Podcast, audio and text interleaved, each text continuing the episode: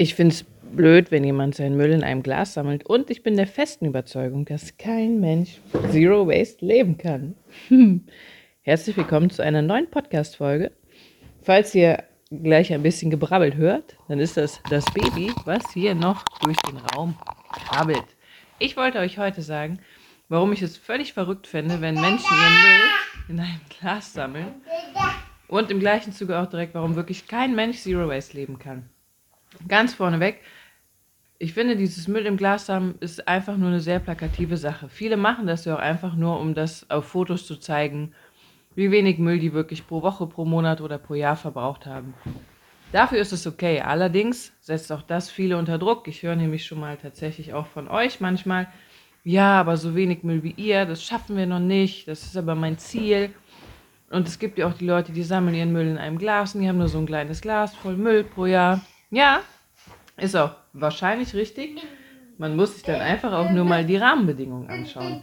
Nämlich, oft ist es so, dass Menschen, die gerade einen Instagram-Kanal haben oder einen YouTube-Kanal oder sonst irgendwas, wo die darüber reden, wie Zero Waste, wie müllfrei die leben, ich sehe es ja bei mir, ihr seht dann immer nur einen Teil von dem Ganzen. Zum Beispiel poste ich ja auch nie den Windelmüll, den wir haben. Also ich würde jetzt nicht auf die Idee kommen, 30 benutzte Windeln zu fotografieren und zu posten.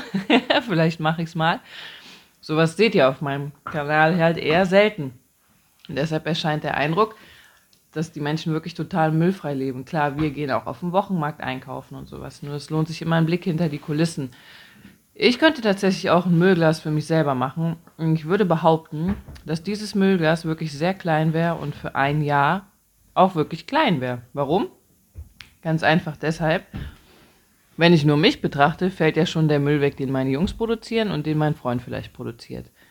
Ich kann mich natürlich auch jetzt einfach mal ein Jahr zusammenreißen und mir an Weihnachten keine Schoko, Herzensterne, Brezeln kaufen, sondern erst ein Jahr später. Und dann hätte ich ein perfektes Müllglas.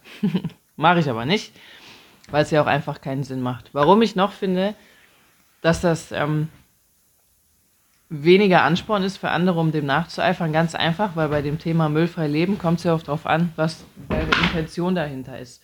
Willst du wirklich die Umwelt schützen, dann macht es auf jeden Fall Sinn, weniger Müll im eigenen Haushalt zu produzieren. Nur macht es dann auch halt viel Sinn, noch andere Sachen zu machen.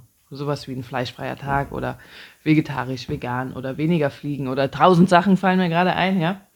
Mhm. Anstatt dann wirklich zu 100% zu schauen, dass du wirklich gar keinen Müll hast.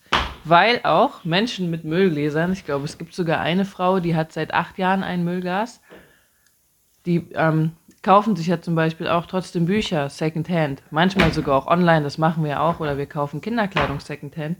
Und die kommt dann ja meistens auch verpackt. Klar ist das meistens ein Karton, der schon mal benutzt wurde. Nur, auch wenn wir den weiter benutzen, irgendwann ist dieser Karton ja Müll. Auch wenn dieser Müll bei uns zu Hause nicht anfällt. Das Gleiche, wenn du, das habe ich zum Beispiel auch öfter gemacht, weil ich dann keine Lust hatte, Joghurt zu kaufen, um Kuchen zu backen, habe ich mir Kuchen geholt hier in Köln bei vielen veganen, köstlichen Restaurants. Den habe ich mit meiner eigenen Dose geholt. Das war dann natürlich bei uns zu Hause müllfrei. Nur ganz ehrlich, wenn ich mir einen veganen Käsekuchen irgendwo anders hole, weiß ich ja auch, dass die auch Joghurt dafür benutzt haben, der verpackt ist.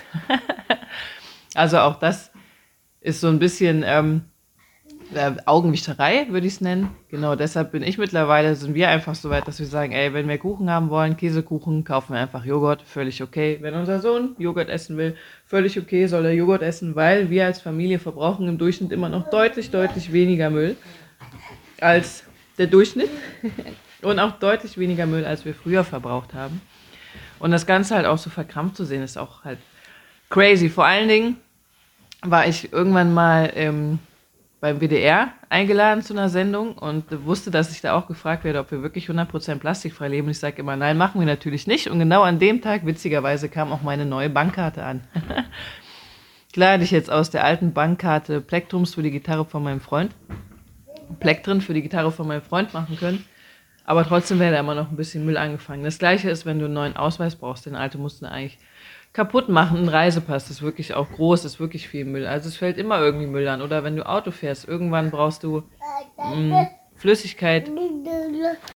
Oder wenn du Fahrrad fährst, irgendwann wirst du mal einen platten Reifen haben. Du kannst den Schlauch zwar reparieren, aber es geht nicht. Witzigerweise sitze ich gerade auch auf einer Luftmatratze. Luftmatratzen sind natürlich auch komplett aus Plastik, also sowas wie Polyesterplastik, wenn die mal kaputt geht, klar können wir die auch reparieren und die Löcher zumachen. Aber irgendwann, wenn zu viele Löcher drin sind, wird die die Luft einfach nicht mehr halten. Und auch dann muss die in Müll. Und so eine Luftmatratze ist riesig. Die passt in kein Glas, das wir hier zu Hause haben.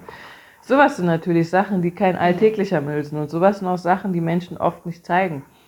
Oder wenn wir uns zum Beispiel ein, ein Buch holen für jetzt mittlerweile das Baby, das bekommt halt auch neue Bücher. Unser erster Sohn, der hat die so geliebt, dass er die tatsächlich auch kaputt gemacht hat. Nicht bewusst, einfach weil er da oft dran gerissen hat oder auch schon mal selber damit gespielt hat. Kinderspielzeug zum Beispiel geht auch irgendwann kaputt. Es gibt immer Sachen, die irgendwann kaputt gehen werden. Was das Blödeste, was uns passiert ist, ist, ich hatte einen wunderschönen Rucksack in Regenbogenfarben. Da war meine Edelstahlflasche drin, die von dem kleinen Lord, unserem Dreijährigen, war da drin. Da war noch eine Dose drin, da war noch ähm, Holzbesteck drin, noch ein paar Sachen waren da drin. Die haben wir einfach auf dem Spielplatz stehen lassen. Und dann sind wir am nächsten Tag gucken gegangen, die war weg und auch nicht in einem Fundbüro mehr aufzufinden. Also einfach dieser große Sack, der einfach weg ist. Ich hoffe, dass irgendjemand die Sachen gefunden hat und die weiterverwendet und nicht nur die 5 Euro rausgenommen hat, die vielleicht noch im Rucksack drin waren. Ja, und sowas passiert halt immer. Auch wenn jetzt zum Beispiel um das Thema Unterwäsche geht, die kaufe ich zum Beispiel neu, dann achte ich darauf, dass es Bio-Baumwolle ist und bestenfalls noch Gott-zertifiziert hergestellt. Dennoch, wenn ich die kaufe, ist die verpackt. Auch wenn ich die im Geschäft kaufe, wo die vielleicht ausgepackt ist, die war ja vorher verpackt. Auch wenn ihr ähm, festes Shampoo kauft oder Seifen oder sonst irgendwas, die nur im Papier verpackt sind oder gar nicht verpackt sind, die Rohstoffe, mit denen die hergestellt wurden, die waren ja auch verpackt. Also 100% Zero Waste geht einfach nicht. Selbst ja, wenn ihr Mehl im Unverpacktladen kauft, war das zwischendurch mal während der Lieferung irgendwann verpackt. Und das ist alles der Müll, der noch so im Hintergrund ist, den wir vielleicht nicht sehen. Und deshalb sage ich, stresst euch nicht, wenn ihr seht, dass jemand ein Müllglas hat, weil es geht darum, welches Ziel verfolgst du mit der Sache. Ich verfolge zum Beispiel das Ziel, dass wir einfach egoistisch gesehen so viele Vorteile vom nachhaltigen Leben haben wie möglich. Und dass wir auch unsere Umwelt schützen, klar. Das heißt für mich auch zum Beispiel, dass ich jetzt auf meinem Instagram-Account mal anfangen werde, vegane Lebensmittel einfach zu testen. Also ich werde mal Kartoffeln probieren, Möhren probieren, Nudeln und ist natürlich Quatsch. Ich meine damit so Sachen, die irgendwie schon, ich weiß gar nicht, wie man es nennt, so fertig produziert wurden, sowas wie vegane Fischstäbchen oder Gemüsestäbchen, sowas haben wir tatsächlich seit zu Hause über drei oder vier Jahren nicht mehr gegessen. Super krass. Ich bin schon total aufgeregt. Ich meine, das Einzige, was man im Moment ja auch wirklich machen gehen kann, ist einkaufen gehen. und ja, mal schauen, was ich da so finde und was wir dann da äh, holen werden. Und ich bin auch gespannt, ob die Sachen wirklich nur im Papier verpackt sind oder tatsächlich in beschichtetem Papier. Und das führt mich abschließend noch dazu, warum auch wir niemals 100% Zero Waste leben würden, weil 100% Zero Waste leben ist, finde ich, Utopie in unserer heutigen Zeit, weil 100% Zero Waste Leben hieß ja, dass alles, was wir verbrauchen, auch wirklich weiterverwendet wird. Ich finde, es ist wirklich eine Utopie, dass man 100% müllfrei, Zero Waste, plastikfrei lebt. Ganz einfach, weil wir in einer Gesellschaft leben, in der das nur schwer möglich ist. Denn wir müssten dann wirklich alle selber unser, ähm, ja, unsere Lebensmittel nochmal anbauen, so wie das natürlich früher auch schon mal alles geklappt hat. Nur in unserer heutigen Gesellschaft geht es darum, maximale Gewinne zu machen. Es ist eine kapitalistische Gesellschaft, die einfach darauf ausgelegt, nicht darauf ausgelegt ist, auf sowas zu achten. Und das müssen wir ändern. Und dann bringt es nichts, wenn einzelne Menschen 100% müllfrei leben, dann bringt es nur was, wenn wir alle was machen. Und damit meine ich nicht nur uns Verbraucher und Verbraucherinnen, sondern alle. Unternehmer, Unternehmerinnen, Politikerinnen, alle müssen mitmachen. Wir müssen einfach das System ändern. Und das wird uns auch wirklich zum Erfolg bringen. Selbstverständlich regeln wir als Verbraucherinnen auch durch unsere Nachfrage den Markt, was auch schon mal gut ist.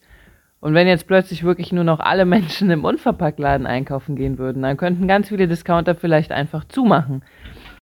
Naja, wie man es auch macht, es gibt einen zweiten Podcast dazu mit dem Namen Was kann ich überhaupt noch konsumieren? Bis dann.